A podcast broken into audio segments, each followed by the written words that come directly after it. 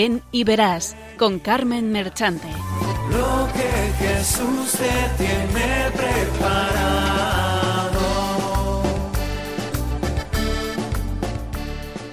Benditos y alabados sean siempre los santísimos corazones de Jesús y de María.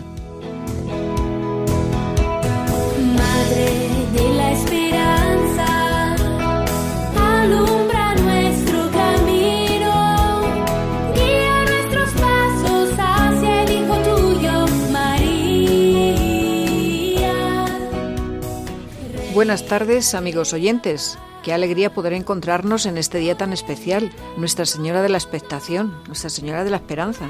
Qué poquitos días le quedan a María para poder tener en sus brazos a su tesoro, al niño Jesús que con tanto cariño y ternura lleva en su seno para luego entregárnoslo a ti y a mí. ¿Ya tenemos preparada la cuna de nuestra alma para que se encuentre a gusto? Si no es así, aún te quedan unos días para prepararla y adornarla con las mejores guirnaldas de las virtudes y las buenas obras.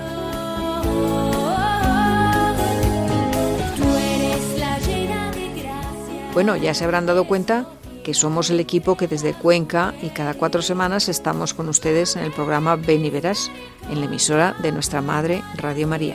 A ella le ofrecemos el programa. Y aprovechamos para invitarles a ofrecer un aguinaldo al Niño Dios en esta radio de la Virgen, para que pueda seguir extendiendo el Evangelio, el mensaje del Evangelio al mundo entero. Un regalillo que puede ser tu oración, tu donativo o también haciéndote voluntario de Radio María para ayudar a nuestra Madre a salvar a sus hijos.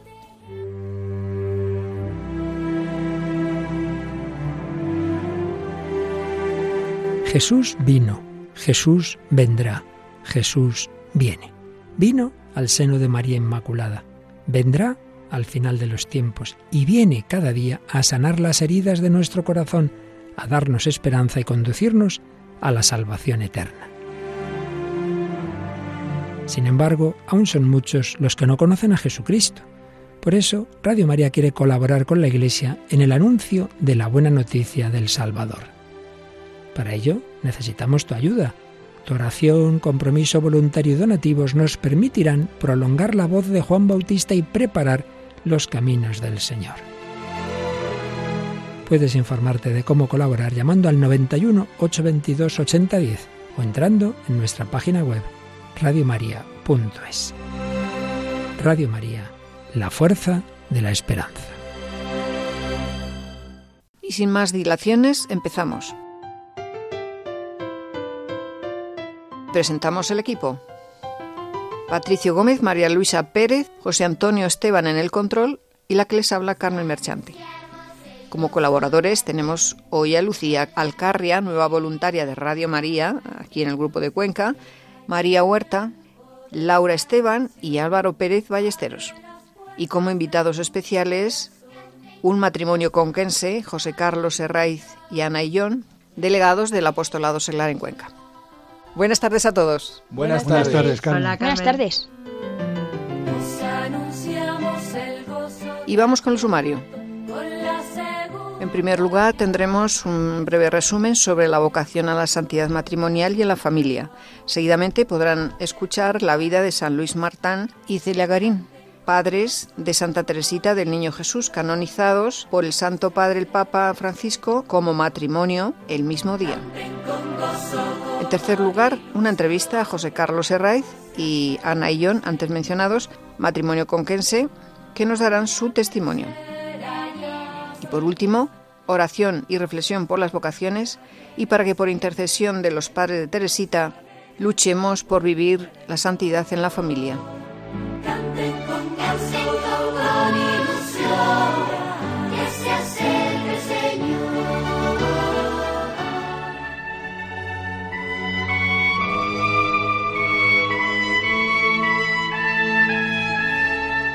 Doctrina.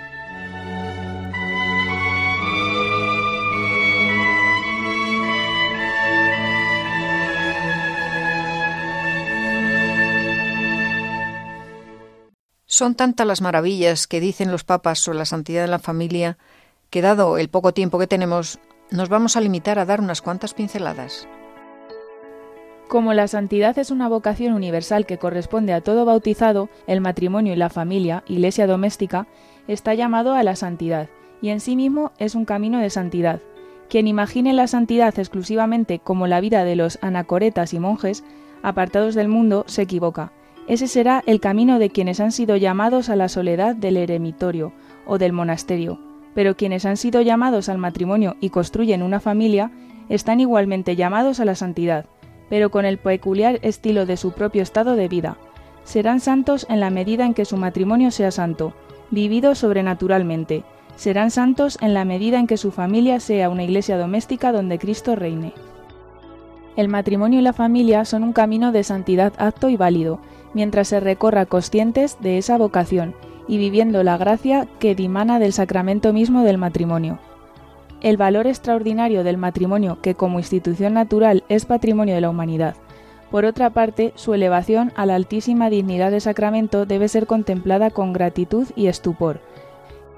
El valor de sacramento que el matrimonio asume en Cristo significa, por tanto, que el don de la creación fue elevado a gracia de redención. La gracia de Cristo no se añade desde fuera a la naturaleza del hombre, no le hace violencia, sino que la libera y la restaura, precisamente al elevarla más allá de sus propios límites. El amor y la entrega de los esposos con sus notas peculiares de exclusividad, fidelidad, permanencia en el tiempo y apertura a la vida está en la base de esa comunidad de vida y amor que es el matrimonio. Hoy es preciso anunciar con renovado entusiasmo que el Evangelio de la familia es un camino de realización humana y espiritual, con la certeza de que el Señor está siempre presente con su gracia. El amor conyugal es expresión, signo y manifestación del amor de Cristo por la Iglesia. La creación redimida por Cristo se prolonga en la fecundidad de los esposos, engendrando hijos para Dios. La donación de Cristo a los hombres se visibiliza en la donación mutua de los esposos y en su entrega a los hijos. Las virtudes de Cristo se viven en el hogar y se inculcan a los hijos. Así, un hogar se convierte en un ámbito de santificación siendo una iglesia doméstica, donde Cristo es el centro. Se vive en su amor y a imagen de su corazón, se comunica la fe y se ora juntos. Los esposos están llamados a la santidad en el modo concreto y peculiar de su estado matrimonial. La Constitución Lumen Gentium enseña. Los esposos y padres cristianos siguen su propio camino, mediante la fidelidad en el amor. Deben sostenerse mutuamente en la gracia a lo largo de toda la vida e inculcar la doctrina cristiana y las virtudes evangélicas a los hijos amorosamente recibidos de Dios. De esta manera ofrecen a todos el ejemplo de un incansable y generoso amor. Contribuyen al establecimiento de la fraternidad en la caridad y se constituyen en testigos y colaboradores de la fecundidad de la Madre Iglesia, como símbolo y participación de aquel amor con que Cristo amó a su esposa y se entregó a sí mismo por ella. Del Papa Emérito Benedicto XVI. La belleza del amor esponsal y de la familia misma muestran su verdad en los matrimonios santos, en las familias santas.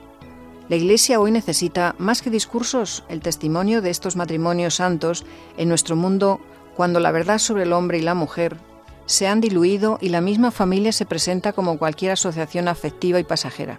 Mi pensamiento se dirige a todos los esposos cristianos, dice el, Papa Benedicto, doy las gracias con ellos al Señor por el don del sacramento del matrimonio y les exhorto a mantenerse fieles a su vocación en cada una de las estaciones de la vida, en la alegría y en el dolor, en la salud y en la enfermedad, como prometieron en el rito sacramental que los esposos cristianos conscientes de la gracia recibida construyan una familia abierta a la vida y capaz de afrontar unida los numerosos y complicados desafíos de nuestro tiempo. Hoy particularmente es necesario su testimonio. Hacen falta familias que no se dejen arrastrar por las modernas corrientes culturales inspiradas en el hedonismo y en el relativismo y que estén dispuestas a realizar con generosa dedicación su misión en la Iglesia y en la sociedad. Esta misión se orienta tanto hacia la vida interna de la familia, especialmente en el servicio recíproco y en la educación de los hijos, como hacia el exterior. La comunidad doméstica, de hecho, está llamada a ser signo del amor de Dios hacia todos. La familia solo puede cumplir esta misión si está apoyada por la gracia divina. Por este motivo, es necesario rezar sin cansarse nunca y perseverar en el esfuerzo cotidiano por mantener los compromisos asumidos en el día del matrimonio. Benedicto XVI, en el Ángelus del 8 de octubre del 2006. Los matrimonios santos edifican la Iglesia porque están guiados por la fe y la caridad sobrenatural. Y nos sigue diciendo Benedicto XVI. También el matrimonio cristiano es con pleno derecho vocación a la santidad y que el ejemplo de padres santos es la primera condición que favorece el florecimiento de las vocaciones sacerdotales y religiosas. Regina Celi, 7 de mayo de 2006. La familia es insustituible para la serenidad personal y para la educación de sus hijos. La familia es la imagen de Dios que en su misterio más íntimo no es una soledad, sino una familia. En la comunión de amor de las tres personas divinas, nuestras familias tienen su origen, su modelo perfecto, su motivación más bella y su último destino. Cristo optó por vivir en familia en medio de nosotros. Dios ama nuestras familias, a pesar de nuestras heridas y divisiones, la oración en familia ayuda a superar los problemas. Muchos vacíos del hogar pueden ser atenuados por servicios que presta la comunidad eclesial, familia de familias. En la familia es donde se transmiten los rudimentos de la fe. Una dimensión constitutiva del acontecimiento cristiano es la pertenencia a una comunidad concreta. Los padres son los primeros transmisores de la fe a sus hijos, enseñándoles, a través de la palabra y el ejemplo, a ser discípulos misioneros, y así una familia se hace evangelizadora de muchas otras familias y del ambiente en que ella vive. En la pastoral familiar debe impulsarse este trabajo. La catequesis familiar es una forma eficiente. Debe asumirse como uno de los ejes transversales de toda la acción evangelizadora de la Iglesia. La crisis por la que atraviesa la familia hoy día produce profundas carencias afectivas y conflictos emocionales. Del Papa Emérito Benedicto XVI. Me gusta ver la santidad en el pueblo de Dios paciente, a los padres que crían con tanto amor a sus hijos, en esos hombres y mujeres que trabajan para llevar el pan a su casa, en los enfermos, en las religiosas ancianas que siguen sonriendo. En esta constancia para seguir adelante día a día veo la santidad de la iglesia militante. Esa es muchas veces la santidad de la puerta de al lado, de aquellos que viven cerca de nosotros y son un reflejo de la presencia de Dios, ¿Eres consagrado? Sé santo, viviendo con alegría tu entrega. ¿Estás casado? Sé santo amando y ocupándote de tu marido y de tu esposa, como Cristo lo hizo con la Iglesia.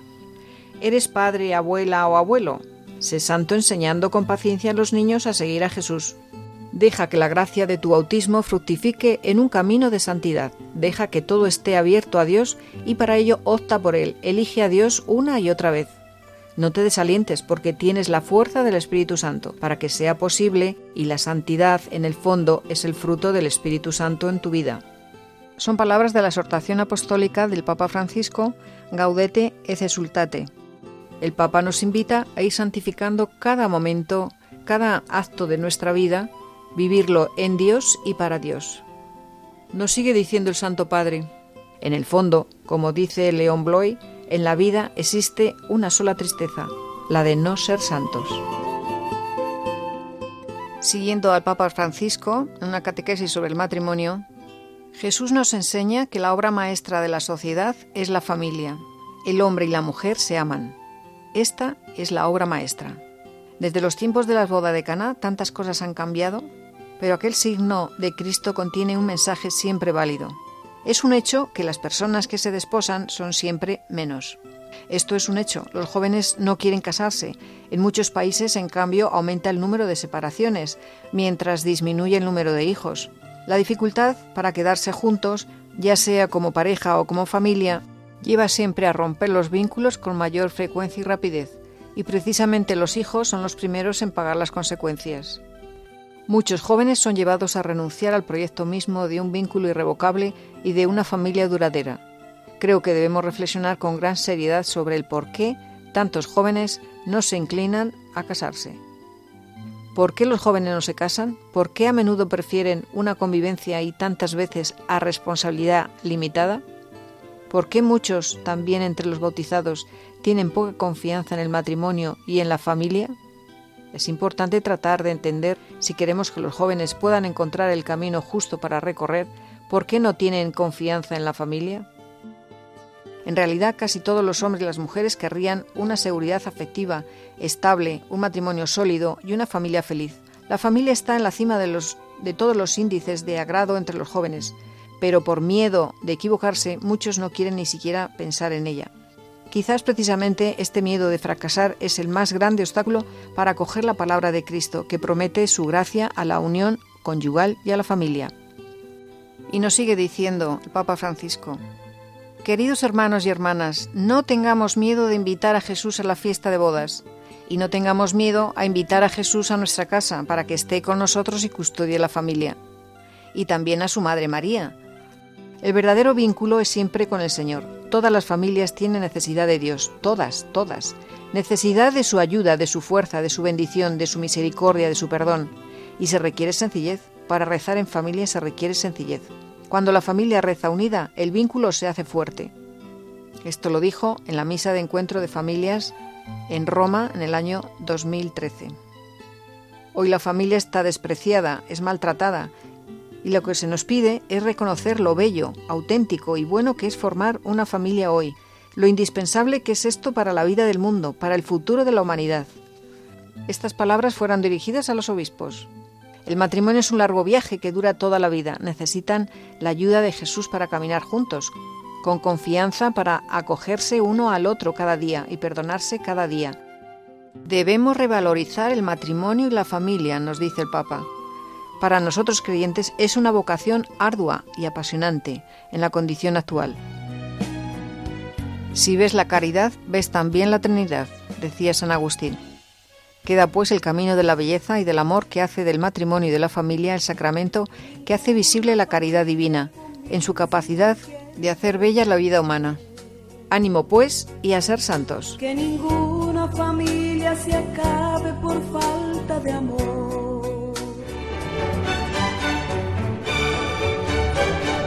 Vida de santos.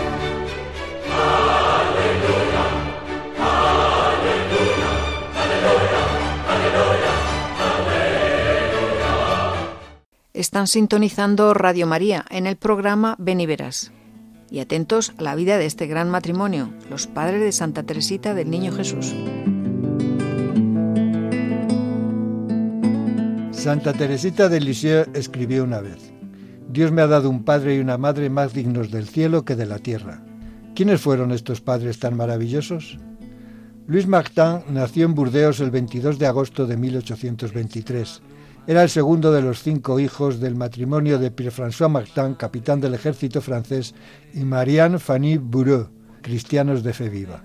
La primera formación de Luis estuvo vinculada a la vida militar y se benefició de las facilidades que tenían los hijos de los militares. Al jubilarse su padre, la familia se trasladó a Alençon y Luis estudió con los hermanos de las escuelas cristianas de la ciudad. Tanto en la familia como en el colegio recibió una sólida formación religiosa. Terminados los estudios, no se inclinó hacia la vida militar, sino que quiso aprender el oficio de relojero. A los 22 años sintió el deseo de consagrarse a Dios en la vida religiosa. Para ello se dirigió al monasterio del Gran San Bernardo, con intención de ingresar en esta orden, pero no fue admitido porque no sabía latín. Con gran valor se dedicó a estudiarlo durante más de un año con clases particulares, pero finalmente renunció a ese proyecto. No se sabe mucho de este periodo, solo que su madre en una carta le exhortaba a ser siempre humilde. En Alençon puso una relojería. Hábil en su oficio, tenía amigos y conocidos con los que le gustaba pescar y jugar al billar, y era apreciado por sus cualidades poco comunes y por su distinción natural, que explica por qué le presentaron un proyecto de matrimonio con una joven de la alta sociedad al que se negó. El amor al silencio y al retiro lo llevó a comprar una pequeña propiedad con una torre y un jardín. Allí instaló una estatua de la Virgen que le había regalado la señora Boudon, trasladada más tarde a Buissonnet. Esta imagen fue conocida en todo el mundo como la Virgen de la Sonrisa. Celia Guerin nació en Gandelin, departamento de Orne, Normandía, el 23 de diciembre de 1831. Era hija de Isidoro Guerin, un militar que a los 39 años decidió casarse con Louis-Jean Massé.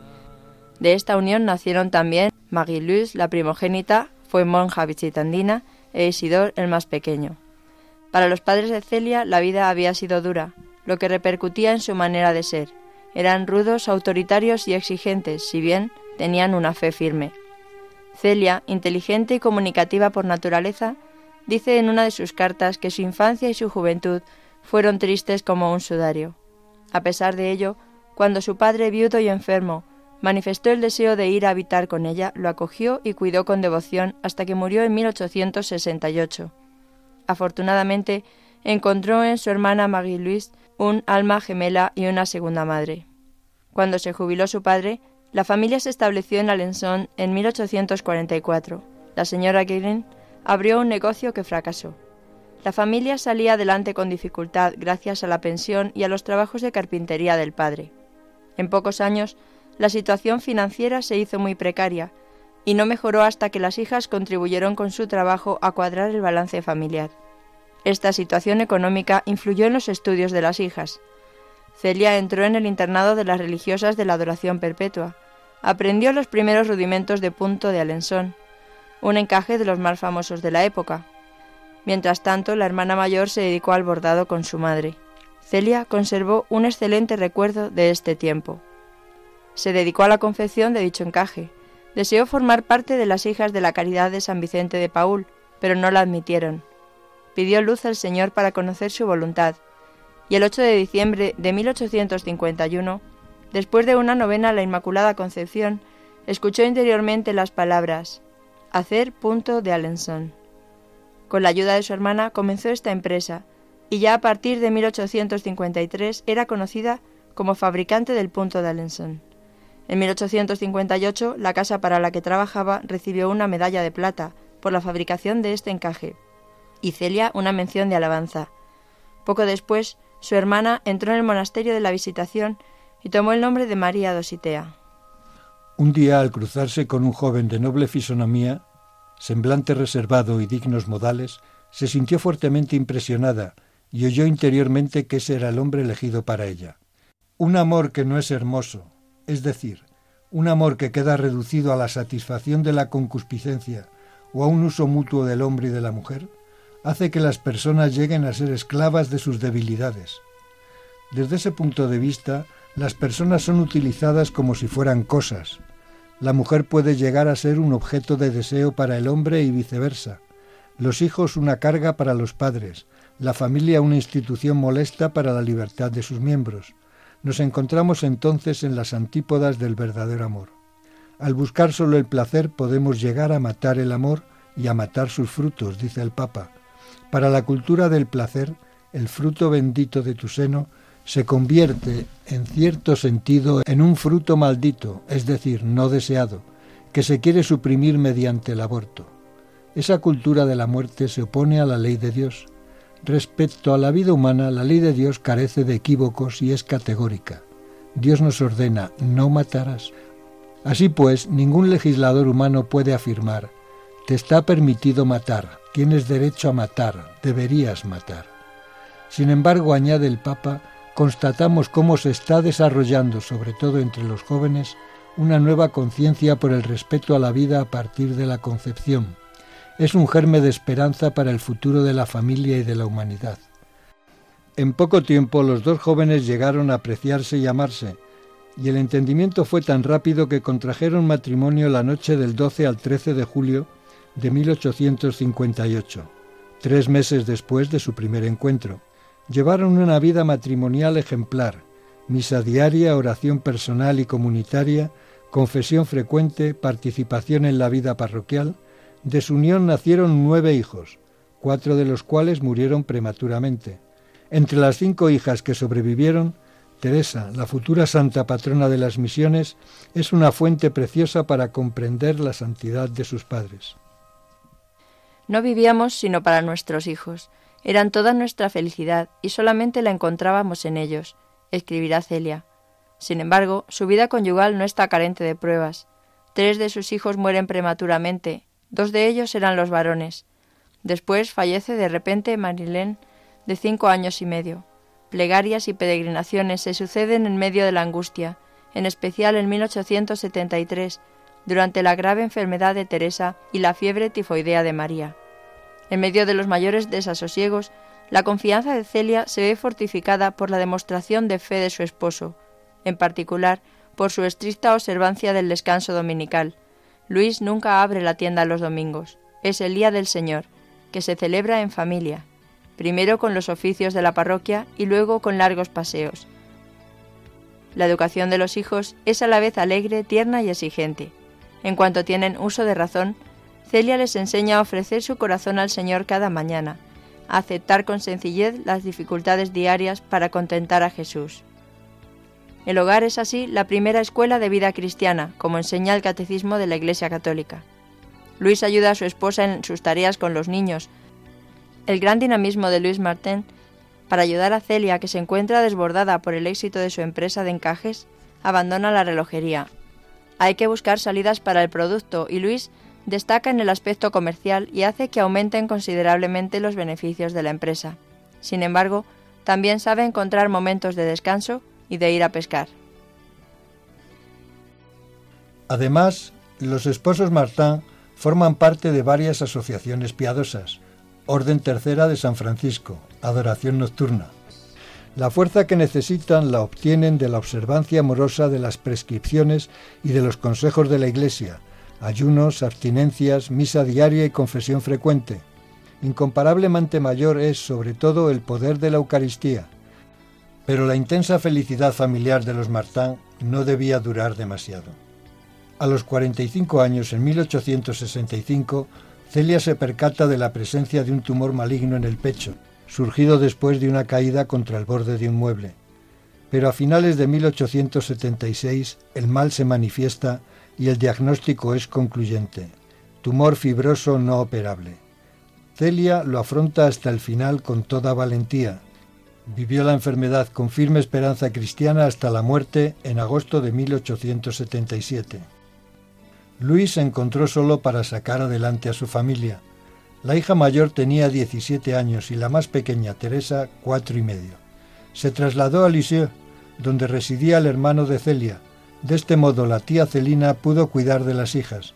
Entre 1882 y 1887, Luis acompañó a tres de sus hijas al Carmelo.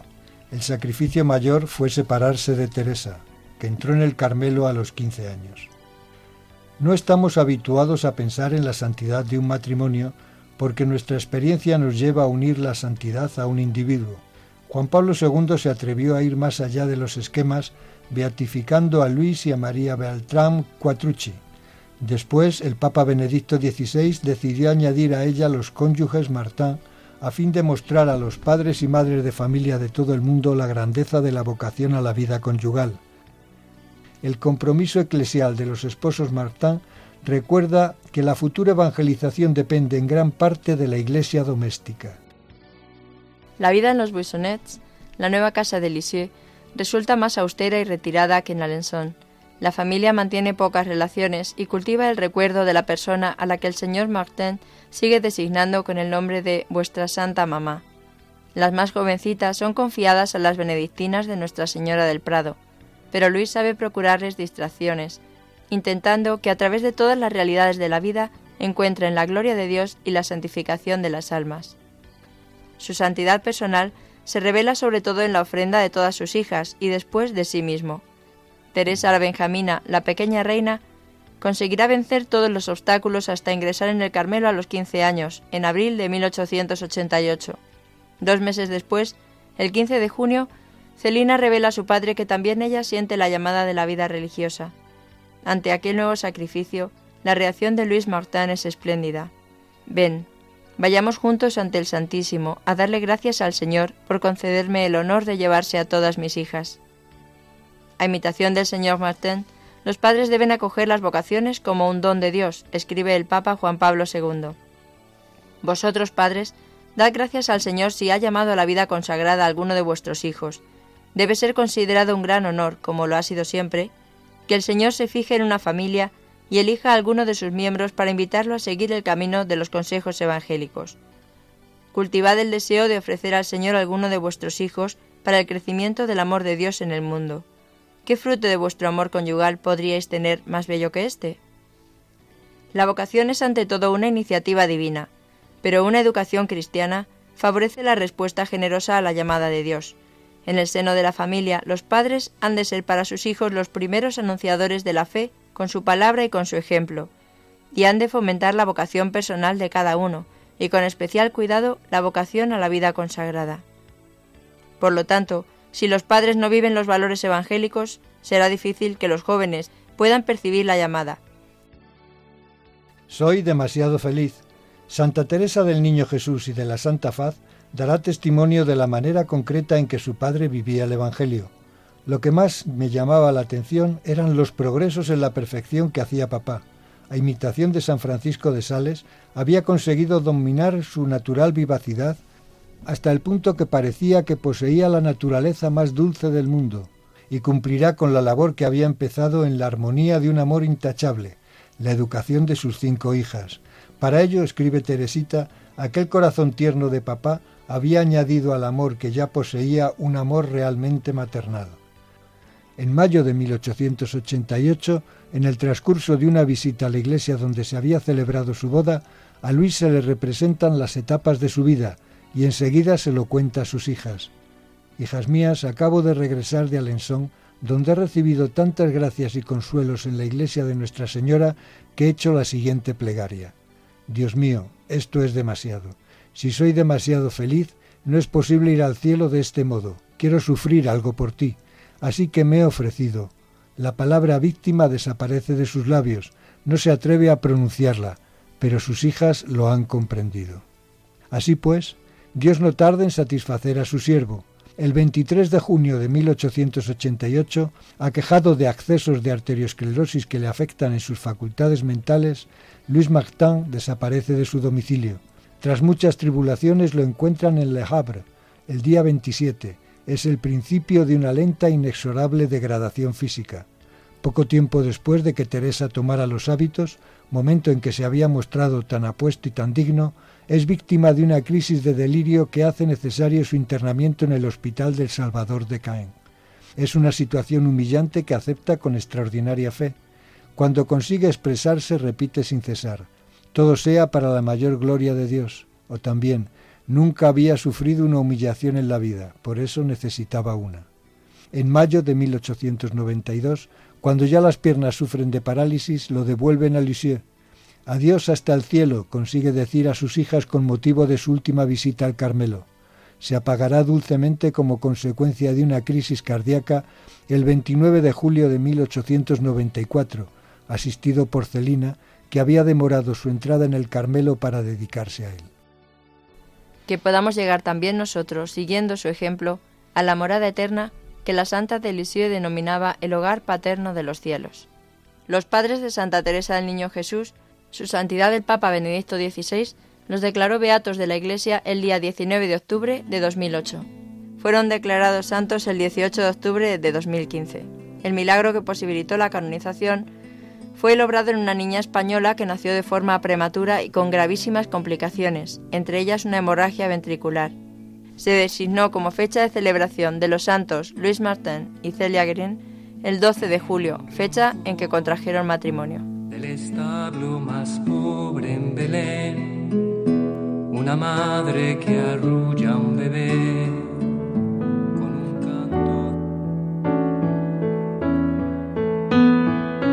Testimonios vivos.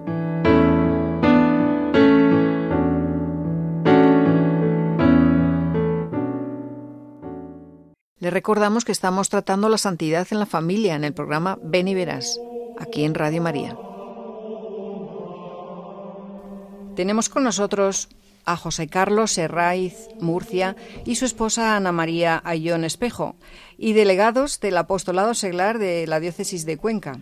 Buenas tardes. Buenas, Buenas tardes. Y bienvenidos al programa Ven y Verás, en la emisora de la Virgen, Radio María. Ellos nos van a dar su testimonio de cómo hoy día, a pesar de todo, se puede vivir como familia cristiana y aspirando a la santidad.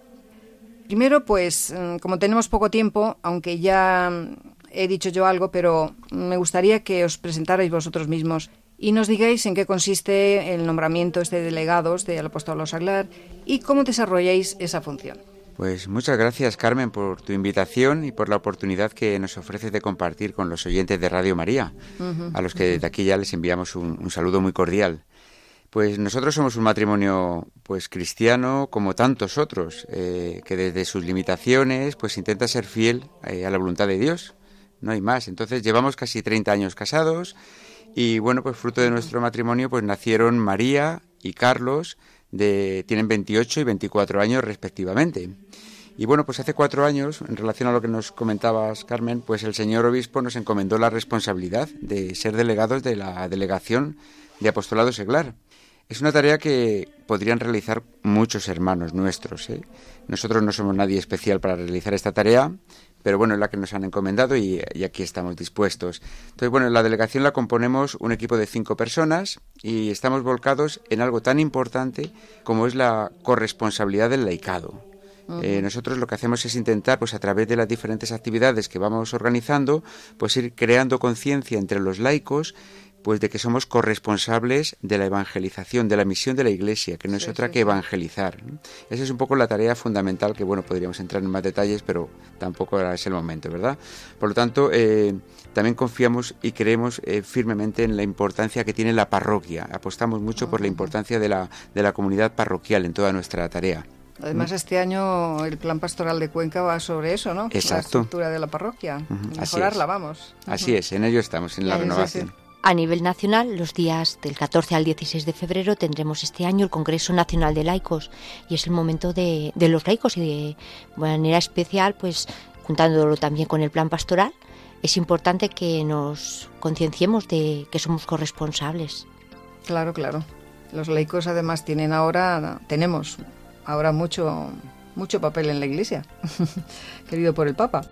Dado los tiempos en que vivimos y que parece que la familia está siendo desvalorada, incluso pisoteada, y cómo en los jóvenes pues hay cierta desconfianza y miedo a formar una familia para toda la vida, quizá para muchos les venga bien que les digáis cómo encontrasteis vosotros esta vocación a formar una familia cristiana ¿Y cómo ha surgido en vuestra familia una vocación al sacerdocio? Mm, sabemos que tenéis un hijo que está en ese camino, ¿no? Empezar, ¿qué queréis? Bueno, pues nuestro matrimonio tiene una, una trayectoria muy sencilla. Pues siendo jóvenes, jóvenes de parroquia, hemos estado viviendo pues nuestra fe con, con una comunidad. Entonces lo hemos vivido con toda la naturalidad. ¿Eso qué supone? Pues que teníamos el caldo de cultivo Claro. perfecto para formar una familia cristiana, ¿no? Ha sido pues unos años de ir construyendo y lo más importante es que se construía alrededor del Señor, ¿no? Desde un, un principio sabíamos que el Señor era el que nos estaba uniendo, Claro, entonces nuestra confianza estaba puesta en Él. Hemos ido construyendo y es Él el que nos ha ido acompañando. Hemos ido dejando que nuestra familia se hiciera alrededor de Él. Entonces, lo que tú decías, tienes un hijo sacerdote, pero lo vivimos con toda la naturalidad. Claro. Es una bendición tener un hijo, es una bendición que desde su libertad haya decidido ser sacerdote y es una bendición pues que, que nosotros pues también le, demos, claro, y le, y- le demos ese regalo, ¿no? El decir, te hemos dado la fe y gracias a Dios, pues tú te vas a ofrecer al Señor, ¿no? Es su vida y desde la libertad Él se va a ofrecer, pero también estamos ofreciendo ahí a la familia, ¿no? Claro, es claro que sí, claro que sí. participar, ¿no? De, también de su sacerdocio, el decir, Sí, sí, pues sí. Señor, tú has sido importante para nosotros, tú has estado en medio de nosotros y encima ahora nos das el regalo de Claro. querer claro hacerte presente también, ¿no? En, nuestro hijo. Además es que es que yo creo que algunos matrimonios se dan cuenta de que los hijos son un regalo de Dios. Entonces, si luego el Señor los quiere coger para él, pues lo tiene que aceptar. O sea, es así. Además que para la familia que tú dices es participar de ese sacerdocio también la familia, toda la familia.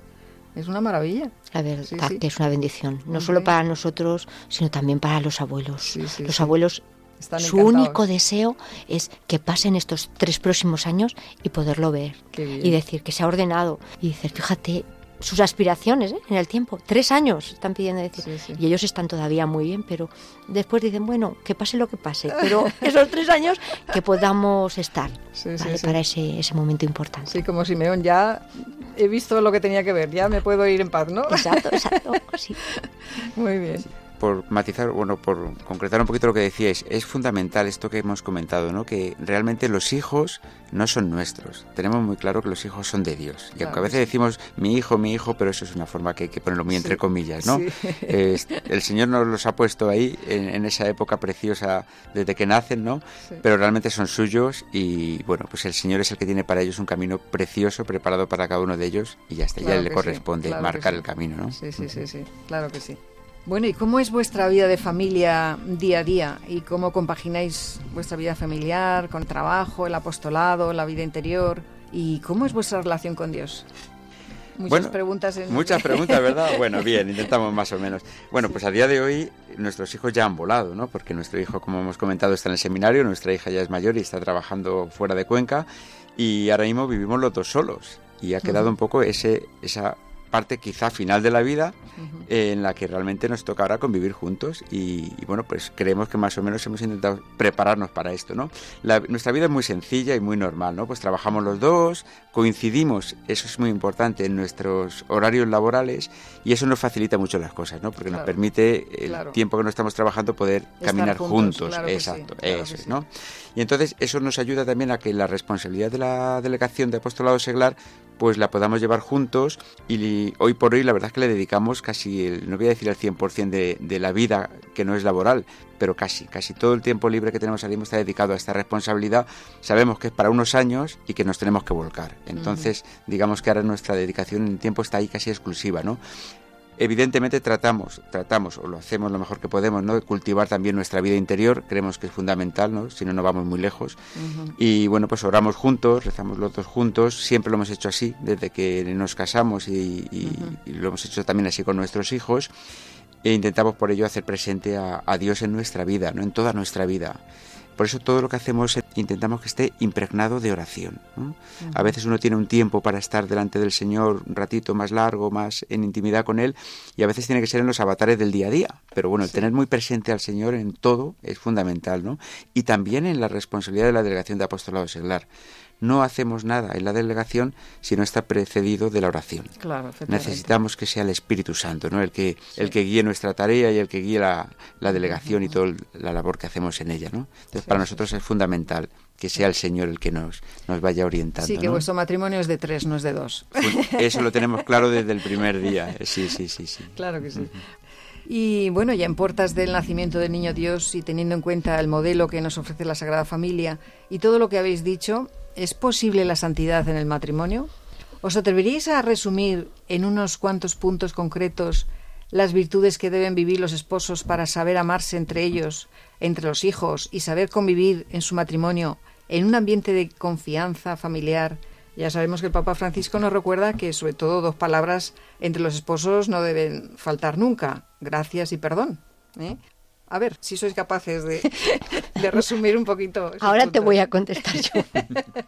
no es solo posible la santidad, sino que el otro tiene que ser la puerta de acceso nuestra al cielo. Hace muy poquito con un sacerdote lo decíamos, el matrimonio, ¿vale? Es la puerta de mi acceso al cielo y es José la puerta por la que yo puedo acceder.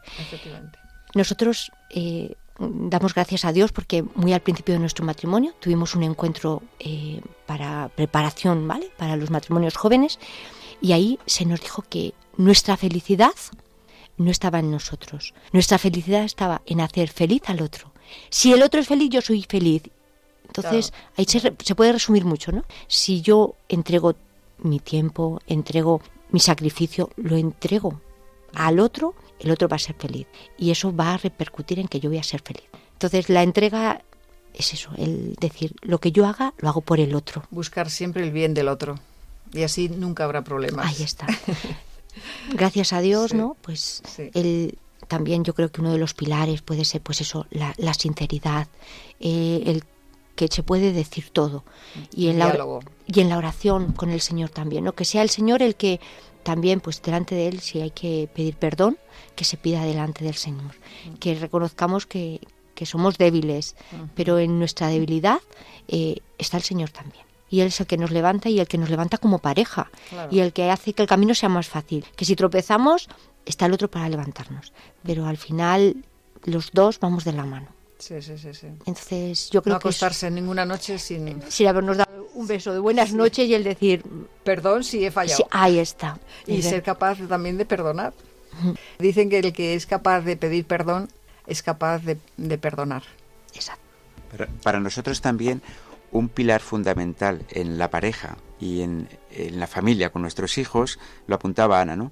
Es el tema de la sinceridad, es decir, el tema de mm que no han de existir en, no ha de existir nunca la mentira. Nosotros con nuestros hijos es algo que desde casi recién nacidos les hemos inculcado. O sea, arriesgaros siempre a decir la verdad, no pasa nada porque eso siempre, Sí. aunque haya roces, haya Sí. dificultades en la familia, por encima de todo, la, La verdad, verdad. sí. Porque si no empezamos ya con las desconfianzas y, en fin, se resquebraja un poco todo, ¿no? ¿Y alguna otra virtud más? Pensamos que también es fundamental también eh, la alegría, el buen humor, porque en definitiva esto es evangelio, es Claro, evangelio, ¿no? La alegría del Señor, el llevarla siempre entre nosotros, el que haya pues las bromas, en fin, un Sí. poquito, como dicen a los jóvenes, el buen rollito, ¿no? Sí, sí, pues eso, que haya también ese, esa buena sintonía, ese, esa confianza, que a veces no tiene que ser tampoco de amiguismo entre, entre, entre padres e hijos, No. pero sí confianza de padres e hijos. ¿no? Decir, Respetuosa, confianza respetuosa. Exacto, exacto, ¿no? Entonces, el hecho de que los, los hijos puedan tener ese espacio en, en el hogar en el que puedan lo que ellos más o menos crean conveniente, ¿no? Pero puedan eh, con confianza transmitir o Mm. compartir con los padres, creemos que es importante y damos fe que a, a fecha de hoy, pues eso es así, ¿no? O sea que nuestros hijos son mayores, pero hay un clima de confianza también muy grande, ¿no? Bueno, los hijos, aunque sean mayores, los padres no dejan de ser padres. Y los hijos no, se- no dejan de ser, hijos. ¿Qué les diríais a los matrimonios que están pasando malos momentos en medio de una sociedad que no favorece para nada la unión matrimonial y encima se desprecia a Dios e incluso se le pisotea en algunos casos? ¿Qué les diríais? Bueno, este es un tema complicado ¿eh? de contestar. Sí, sí, la verdad es que sí. La verdad es que nosotros no somos quien para aconsejar a nadie, ¿no? O sea, nosotros no nos sentimos capacitados para dar consejos a nadie y más cuando pues cada familia con dificultades tiene sus dificultades particulares, ¿no? Pero sí que es verdad que eh, es algo doloroso porque nosotros, eh, bueno, pues nos movemos en, en una edad en la que hay muchos muchos matrimonios eh, cercanos incluso a nosotros que están sufriendo mucho incluso que algunos se han roto no y entonces esto la verdad es que nos, nos duele mucho no, ¿No? Es, es un sentimiento de mucha tristeza no así como a modo de consejo, no sé de qué manera, pero bueno, la verdad es que basándonos un poco en nuestra experiencia, yo me atrevería en todo caso a decirles, sobre todo por encima de todo, agarraros al Señor. O sea, poner vuestra mirada en Dios, fijaros en Él, mirad al Señor y escuchadle, porque tiene que haber alguna vía de solución, tiene que haber algo, ¿no? El Señor tiene que tener algo pensado para vosotros. Entonces, yo le diría eso un poco, ¿no? El no olvidéis al Señor. El Señor está, si vuestro matrimonio es un matrimonio cristiano, pues es un matrimonio que está bendecido por Dios. Y si está bendecido por Dios, Él está ahí. Y si Él está ahí, algo os quiere decir. Entonces, poned vuestra mirada en Dios. Yo me atrevería hasta ahí a decir eso, ¿no? Porque otras cosas ya, en fin, se me van un poco, ¿no? Se me escapan. Pero sobre todo eso, fijaos en Dios, mirad al Señor, dejaos que Él os guíe y, y bueno, pues... Dejarse mirar por él también. Exacto, exacto. Sí, porque él cuando bendice un matrimonio, lo bendice con las gracias necesarias para que ese matrimonio llegue a la santidad Exacto. Y a ser un matrimonio como Dios manda. Eso es, y aunque las dificultades sean muy grandes, el Señor todo lo puede. Claro que y Él lo bendice, el matrimonio está bendecido por el Señor, y, ento- y él, él es el que da sentido al matrimonio. Entonces, bueno, vamos a confiar un poco en su poder, en su fuerza, y por eso mi, mi orientación iría en esa línea, ¿no? A mí sí me ocurre decirles que, que se atrevan a entronizar y consagrar su familia al Sagrado Corazón de Jesús. Precisamente ahora en Cuenca vamos a iniciar una campaña para invitar a todas las familias a esta consagración. Esto es una bendición muy grande para ayudar a la familia a mantenerse unida y que sea el hogar un remanso de paz y amor. Se sientan protegidas por el corazón de Jesús, se sientan ahí arropadas por su amor y que la familia funcione pues al son, al son de, del latido del corazón de Jesús. Y eso es fenomenal. Así que animo a todas las familias que hagan esta bonita experiencia porque no se arrepentirán. Bueno, Ana, a ti te toca la última, porque ya el La, tiempo la- se la nos- más difícil. se nos está escapando. ¿Qué les diríais a los jóvenes que se preparan en un noviazgo cristiano para llegar un día a contraer matrimonio, tal y como la lo manda la Santa Iglesia? ¿Y qué les diríais a los que viven en pareja sin ningún deseo de unirse en matrimonio, quizá por el miedo o la desconfianza a que sea para toda la vida? Pues en cualquier caso, que no tengan miedo, que se acerquen al Señor. El Señor es el amor con mayúsculas. Si se acercan a Él, ellos van a encontrar solución. Y a los que, bueno, pues que no quieren en principio a lo mejor contar tanto con el Señor, pues sobre todo que, que sean muy fieles, que sean muy fieles al otro, que piensen en el otro sobre todo, que se vuelquen. La alegría de ellos va a ser la alegría del Señor que les va a rodear, que va a ser el mismo Señor el que, aunque ellos no lo sepan, ¿vale? Pues van a ir construyendo y van a ir construyendo pues una casa. Y a lo mejor al final lo descubren al Señor dentro de esa casa. Entonces, si entre ellos hay complicidad, hay fidelidad, y ahí al final el amor del Señor es el que se derrama en ellos. El Señor hace su obra y la puede hacer, hacer en cualquier momento, cuando menos se lo piensen. A San Pablo también lo tiró del caballo, ¿no? Pues a ellos a lo mejor cuando quieren descubrirlo resulta que en su casa ya está instalado el Señor. Aún sin saberlo. bajando un poco al- al- a- más a- al terreno práctico, ¿no? Eh, y también basándome en la experiencia, ¿no? Yo ahora veo que los matrimonios jóvenes pues tienen una preparación, unos cursillos prematrimoniales que se ofrecen a nivel diocesano, en las parroquias y demás, que me parece que son muy interesantes, pero yo los animaría a algo más. Yo recuerdo eh, que cuando nosotros nos casamos, a las pocas semanas, pues tuvimos el regalo del Señor de tener un curso de formación para matrimonios jóvenes. Y allá que nos fuimos a Barcelona nada menos. Y no, em- no terminamos de agradecer aquel curso intensivo de una semana que tuvimos, porque si nos estamos formando para tantas cosas, ¿cómo no para el matrimonio? ¿no? Efectivamente. Que va a ser para toda la vida. Exacto, entonces la formación. Yo animo a los, matri- a los novios, a los matrimonios jóvenes, a que se formen en todo lo que puedan en todo esto, porque, porque realmente hay, hay muchas cosas muy interesantes que nos dan unas pautas muy interesantes y muy buenas para que nuestro matrimonio sea, sea feliz, fructífero y sea del Señor. Entonces, es eh, Sí. también importante, ¿no? El tema de la formación. Y la verdad es que y es mucha responsabilidad. Sí, sí. Yo creo que muchas veces el problema de, de los matrimonios que se rompen es por falta de formación en este sentido. Así es. Sí. En muchos de los casos, sí. Una pena, pero es así. En estos últimos dos años, la Delegación de Familia y Vida está haciendo unos cursos ITV para matrimonios. Ah, sí. Igual que tenemos que pasar la ITV Claro, claro. para un vehículo, Sí, pues sí. una ITV para nuestro matrimonio. Ver, pues bueno, a ver por dónde está fallando, ¿no? Claro, claro. Y ahí están, pues a través de eso, de muy buenos preparadores, ¿no? Están dando las claves para tú identificar por dónde puedes estar fallando, las claves para sí, poder sí, sí, solucionar, pues todos esos problemas que, que se pueden estar dando en la familia. ¿Alguna cosilla más queréis añadir? Bueno, pues por nuestra parte, simplemente, una vez más, daros las gracias a Radio María por esta oportunidad de poder llegar a, a personas que, que bueno, no, no conocemos, pero sí que nos sentimos unidos también por la fe. Y desde una normalidad de un matrimonio muy sencillo, como podéis observar, muy sin grandes cosas ni grandes eventos, pero sí que para nosotros es importante el, el transmitir esto, ¿no? Que se puede vivir la fe en esta sociedad en la que estamos viviendo, que es, bueno, tiene su complejidad y sus dificultades, pero que es muy hermoso el poder vivir la- el matrimonio cristiano, la, la familia cristiana, y que es algo tan bonito y tan precioso que en el fondo la sociedad lo está anhelando y lo está deseando. Entonces vamos a ver si somos capaces de transmitir todo esto, ¿no? A, a nuestros hermanos. De ser testimonio en el mundo. Exacto. A las familias, Eso sobre es. todo. ¿Y tú querías algo, Ana? Bueno, Cerrar el broche. pues simplemente también ponernos en las manos de María, ¿no? Que María nos cubra con su manto, porque si estamos bajo el manto de ella, esto funciona, seguro. Es nuestra intercesora, o sea y que la modelo. ahí está. Pues muchas gracias a José Carlos Herraiz y Ana Ayllón, delegados del Apostolado Sagrado de la Diócesis de Cuenca, por vuestro testimonio y esperamos que les haya ayudado a los oyentes con deseos de llegar a la santidad en, en- en su familia. Buenas tardes y que la Sagrada Familia que dentro de poco vamos a celebrar bendiga a todas las familias. Muchas gracias. Muchas gracias a ti, Carmen. Un hogar soñador.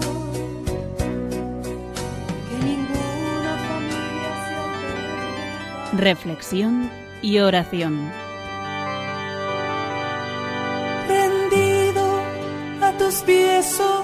Jesús mío, te pido humildemente vivir para amarte, serte fiel.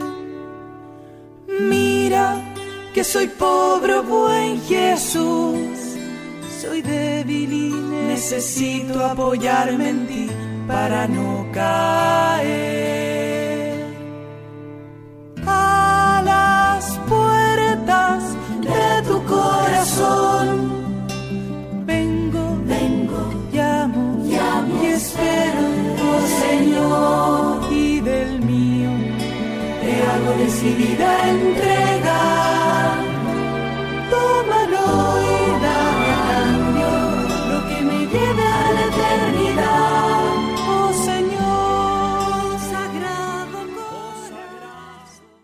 ahora les invitamos a que se unan en la oración con nosotros para pedir por las vocaciones y para que por intercesión de los padres de Santa Teresita del Niño Jesús, matrimonio santo, nos ayude a saber valorar el sacramento del matrimonio como medio especial de santificación.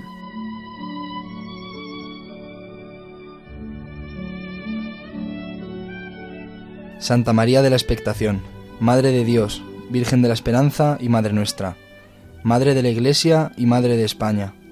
Tú eres el orgullo de nuestra gente. Jesús, tu Hijo, al que estamos esperando, cambió el agua en vino, porque tú se lo pediste. Te imploramos, Madre de Misericordia, que obtengas para nosotros todas las gracias que necesitamos de tu Hijo en estos momentos tan turbulentos en tu querida España. Intercede ante Él para que bendiga a nuestra nación con muchas vocaciones al sacerdocio, a la vida consagrada, al matrimonio cristiano y a la vida laical. Madre de Dios, ruega por nosotros, ahora y siempre. Amén.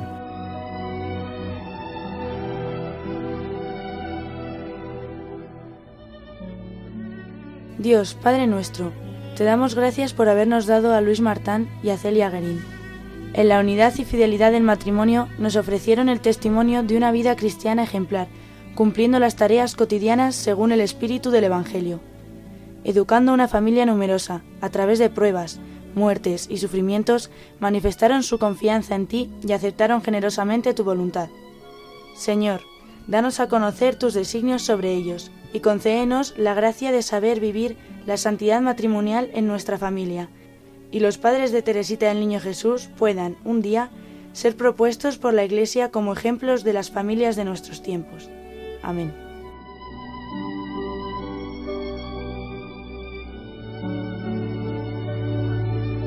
Y ya se nos terminó el tiempo.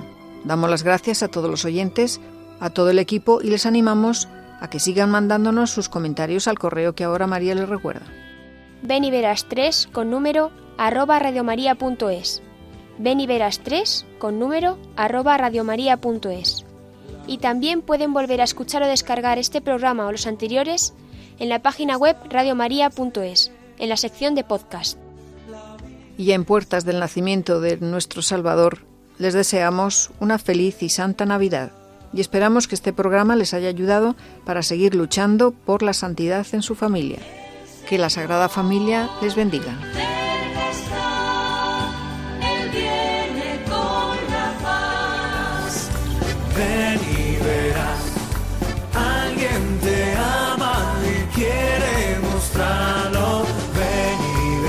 Ven y verás con Carmen Merchante. lo que Jesús te tiene preparado.